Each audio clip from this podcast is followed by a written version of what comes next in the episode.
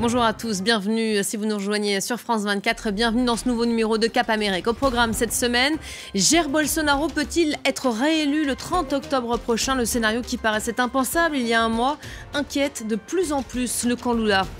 Outre-Atlantique, la campagne des midterms se crispe dans sa dernière ligne droite. Sur le terrain, les républicains peinent à imposer l'inflation face à l'avortement. Dans les débats, on retrouvera dans le Kentucky dans quelques instants l'équipe d'actuel. Les États-Unis qui euh, se préparent déjà à Halloween, les citrouilles sont sorties. Le plus beau spécimen a déjà été récompensé cette semaine, plus d'une tonne, vous verrez. Mais direction tout d'abord pour commencer le Brésil où l'inquiétude semble avoir gagné ces derniers jours le camp Lula. Les résultats du premier tour leur ont fait l'effet d'une douche froide. Leur champion a certes remporté la première manche, mais son rival Jair Bolsonaro a surpris par sa performance.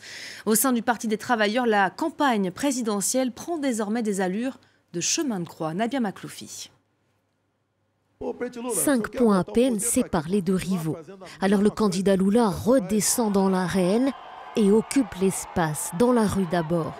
Il multiplie les meetings, comme ici à Belo Horizonte, capitale du Minas Gerais, un État du Sud-Est, une terre représentative de la diversité dans le pays.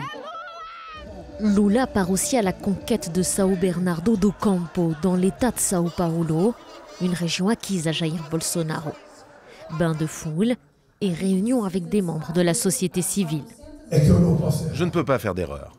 Je n'ai pas le temps de faire des erreurs. J'ai 4 ans de. À une dizaine de jours du second tour, la pression est immense. Les derniers chiffres publiés par l'Institut Datafolia ne sont guère rassurants. En l'espace d'une semaine, le candidat Lula perd 5 points dans les sondages. Son parti des travailleurs n'inspire pas plus confiance. 46% des électeurs affirment qu'ils ne voteront jamais pour Lula ils sont presque aussi nombreux que ceux qui rejettent Bolsonaro. Dans ce contexte, le leader du Parti des travailleurs a plus que jamais besoin de ralliement. Arrivé troisième au premier tour de la présidentielle, Simone Tebet lui apporte son soutien, même s'il est de circonstance. Ce n'est pas un soutien d'adhésion. Mon soutien est pour un Brésil dont je rêve pour tous, inclusif, généreux, sans fin ni misère, avec une éducation et une santé de qualité, avec un développement durable. Convoité aussi, le puissant vote évangélique soit environ 50 millions d'électeurs. Le vote des, euh, des, évangéliques qui a beaucoup marqué euh, surtout les régions du sud-est, où ils sont particulièrement bien implantés, c'est-à-dire Rio, les États de Rio et de São Paulo.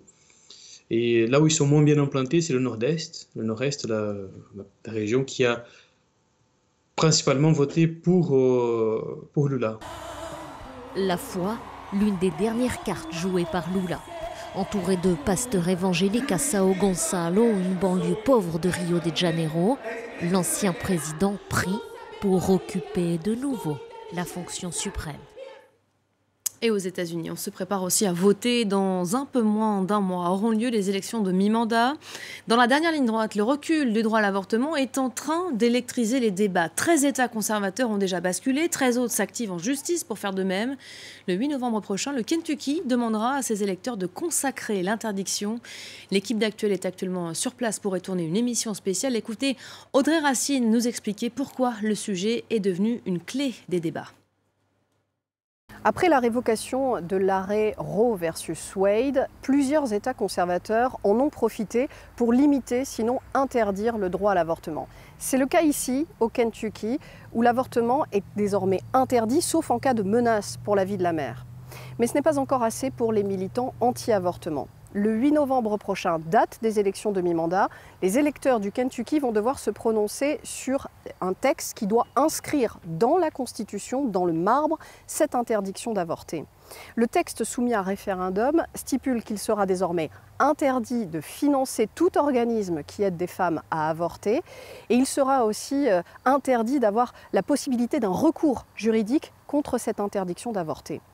Cette question du droit à l'avortement, elle divise énormément aux États-Unis, puisque d'autres États, comme la Californie, le Vermont ou encore le Michigan, euh, vont, eux, proposer un texte qui protégera dans leur constitution le droit d'avorter. Ce thème, il a été central dans cette campagne électorale qui s'achève. Le droit à l'avortement, c'est une question qui aura évidemment un effet sur le résultat des élections du 8 novembre. Voilà, vous pourrez retrouver l'émission euh, spéciale l'actuel euh, depuis le Kentucky euh, à partir du 4 novembre sur nos antennes. Et forcément, chaque campagne est accompagnée de son lot de scandales, celle-ci n'y échappe pas. Herschel Walker, candidat républicain au Sénat en Géorgie, est farouchement opposé à l'interruption de, de, grossesse, même en cas de viol ou d'inceste, est accusé d'avoir payé il y a une dizaine d'années pour que son ex-compagne interrompe sa grossesse. Il faut dire que la campagne de Herschel Walker hein, n'est pas à son euh, premier scandale. Il a été contraint de reconnaître euh, déjà trois enfants en mariage ces derniers mois. Allez, direction Haïti à présent, où l'inquiétude euh, grandit alors que le choléra se propage. Après avoir annoncé euh, la détection des, premiers cas la semaine dernière en trois ans, l'épidémie semble gagner du terrain rapidement, dans les prisons notamment. L'organisation Health Rose Walls, qui fournit des soins médicaux aux prisonniers, vient de demander au gouvernement de libérer certains détenus, alors que le système carcéral fait face à une augmentation rapide du nombre de cas. Rappelons que l'île connaît aussi une vague de contestation contre le gouvernement, manifestation après l'appel au déploiement d'une force armée internationale par euh, le chef de l'ONU. Et ce chiffre, euh, à présent, plus de 2 milliards de personnes sont désormais en surpoids dans le monde. L'obésité, un fléau qui n'épargne pas les enfants. Au Mexique, depuis les années 90, le nombre d'enfants souffrant de diabète de type 2 a été multiplié par 22. Pour tenter d'infléchir les courbes, le gouvernement mexicain a donc décidé de faire interdire la vente et la distribution de boissons sucrées dans les écoles. La prise en charge des enfants euh, concernés est aussi, vous allez le voir, de plus en plus euh, précoce. C'est un reportage de nos correspondants Mathieu Commun et Quentin Duval. Depuis deux ans, Route a complètement changé ses habitudes alimentaires. Au menu ce midi, des escalopes de poulet farci au fromage et aux épinards. Avant, nous les mangions panées avec de l'huile. On mettait de la panure, de l'œuf avec des pommes de terre frites. Oui, c'était beaucoup plus gras. Comme elle, 300 familles suivent un programme à l'Institut national de pédiatrie. C'est le cas de Gabriel et ses parents. Le jeune garçon souffre de surpoids et de prédiabète. Je compte sur vous pour augmenter les fruits et légumes. Et l'autre point important, ce sont les légumineuses. La docteure Ana Lilia Ventura Rodriguez accompagne les familles pour prévenir le développement du diabète de type 2 chez les enfants. Normalement, le diabète de type 2 se développe à partir de 40 ans, mais désormais, on voit des enfants de 8 ou 10 ans souffrant de cette maladie. C'est quelque chose qui doit nous inquiéter en tant que société. Lorsque nous l'expliquons aux parents, ils se rendent compte des dangers et se motivent à agir. Dès que j'ai commencé à prendre du poids, j'ai développé du diabète. Et je ne veux pas que mon fils ait un problème de santé qui impacte sa qualité de vie ou son espérance de vie. Le rythme de vie contribue aussi au développement du diabète et de l'obésité. Au Mexique, 8 millions de personnes travaillent plus de 56 heures par semaine. La nourriture de rue et les sodas sont prisés par ces travailleurs pressés. Ruth et sa famille subissent aussi ce rythme soutenu. Mais ils partagent ensemble ce repas équilibré devant l'école des enfants. On se fait déborder par tout, par tout ce que nous devons faire. Nous ne nous donnons pas le temps d'être avec nos enfants. Alors là, nous ne sommes pas à la maison, mais au moins nous sommes tous ensemble. Le travail engagé par les familles est quotidien et primordial. Le diabète et l'obésité infantile constituent une bombe à retardement pour la société mexicaine. Si nos enfants continuent de grandir avec de l'adiposité et deviennent parents, ils vont marquer génétiquement leurs enfants qui pourraient développer la maladie encore plus jeune. Il est urgent de développer des programmes qui donnent une information adaptée au contexte socioculturel de chaque famille. Le diabète représente au Mexique la seconde cause de mortalité après les accidents cardiovasculaires. Voilà, il y a ce que l'on met dans l'assiette et aussi l'activité physique pratiquée. En Argentine, On danse pour se sentir mieux et atténuer aussi les symptômes de certaines euh, maladies. On appelle ça la tangothérapie. Elle est de plus en plus reconnue et utilisée à destination de personnes en situation de handicap physique ou mental, mais aussi des personnes âgées isolées. Cette danse euh, originaire du pays permet de briser, vous allez le voir, la solitude, de faire aussi travailler la motricité des patients. C'est un reportage d'Éléonore Vanel et Nicolas Flon. C'est un rituel auquel Christiane attache beaucoup d'importance. Toutes les semaines, il se prépare pour aller danser. Là, ce sont mes vêtements de tango, ma veste et ma chemise.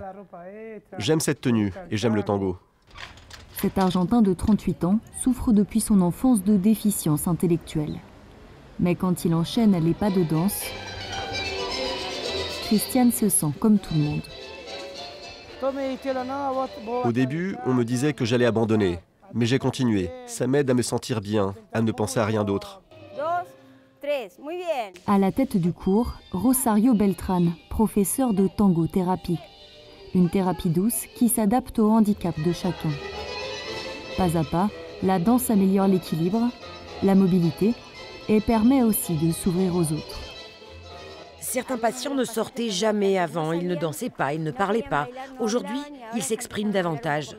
Par exemple, il y a un garçon qui ne savait pas compter. Maintenant, il connaît les chiffres jusqu'à 8 parce qu'il sait à quel pas de danse ça correspond. On voit que le cognitif se développe. Cette thérapie par la danse se diffuse dans toute l'Argentine. Dans le nord du pays, cette académie propose des formations pour pouvoir enseigner à son tour la tangothérapie. Marie, infirmière, est convaincue de ses bienfaits.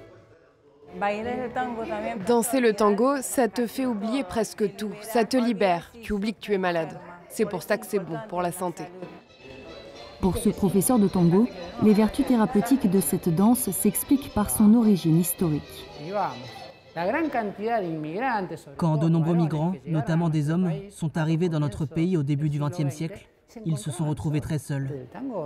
Le tango est né comme un besoin, un moyen de créer du lien social. Enseigner la tangothérapie n'est pas réservé aux professionnels de santé, il suffit d'avoir le rythme dans la peau. Allez, avant de nous quitter, on n'oublie pas le chiffre de la semaine 1161 kilos. C'est le poids record d'une citrouille sacrée cette semaine. Plus grosse citrouille de l'année, ça se passe forcément aux États-Unis. C'est un professeur d'horticulture du Minnesota qui a établi cet exploit forcément. Il s'appelle Travis Ginger. Voilà, Travis qui a maintenant euh, de quoi se cuisiner des soupes pour au moins jusqu'à la fin de l'année. Fin de cette édition. Merci en tout cas à vous de l'avoir suivi. On se retrouve la semaine prochaine, même heure, même continent. À très vite.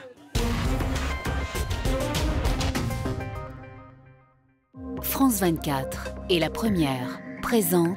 Bonjour à tous, retrouvez-nous chaque semaine dans l'Hebdo Outre-mer. Au programme, des reportages et des décryptages pour vous permettre de mieux comprendre les enjeux de ces territoires français. Nous reviendrons ensemble sur l'actualité de la semaine. Nous partagerons avec vous les bonnes idées des Outre-mer et vous ferons découvrir le patrimoine local. L'Hebdo Outre-mer, votre rendez-vous sur France 24. Outre-mer, à voir sur France 24 et France24.com. Regardez la météo avec Multivite 4G. Mettez du soleil dans votre journée. C'est top. Multivite 4G de Forte Pharma. Fortez-vous mieux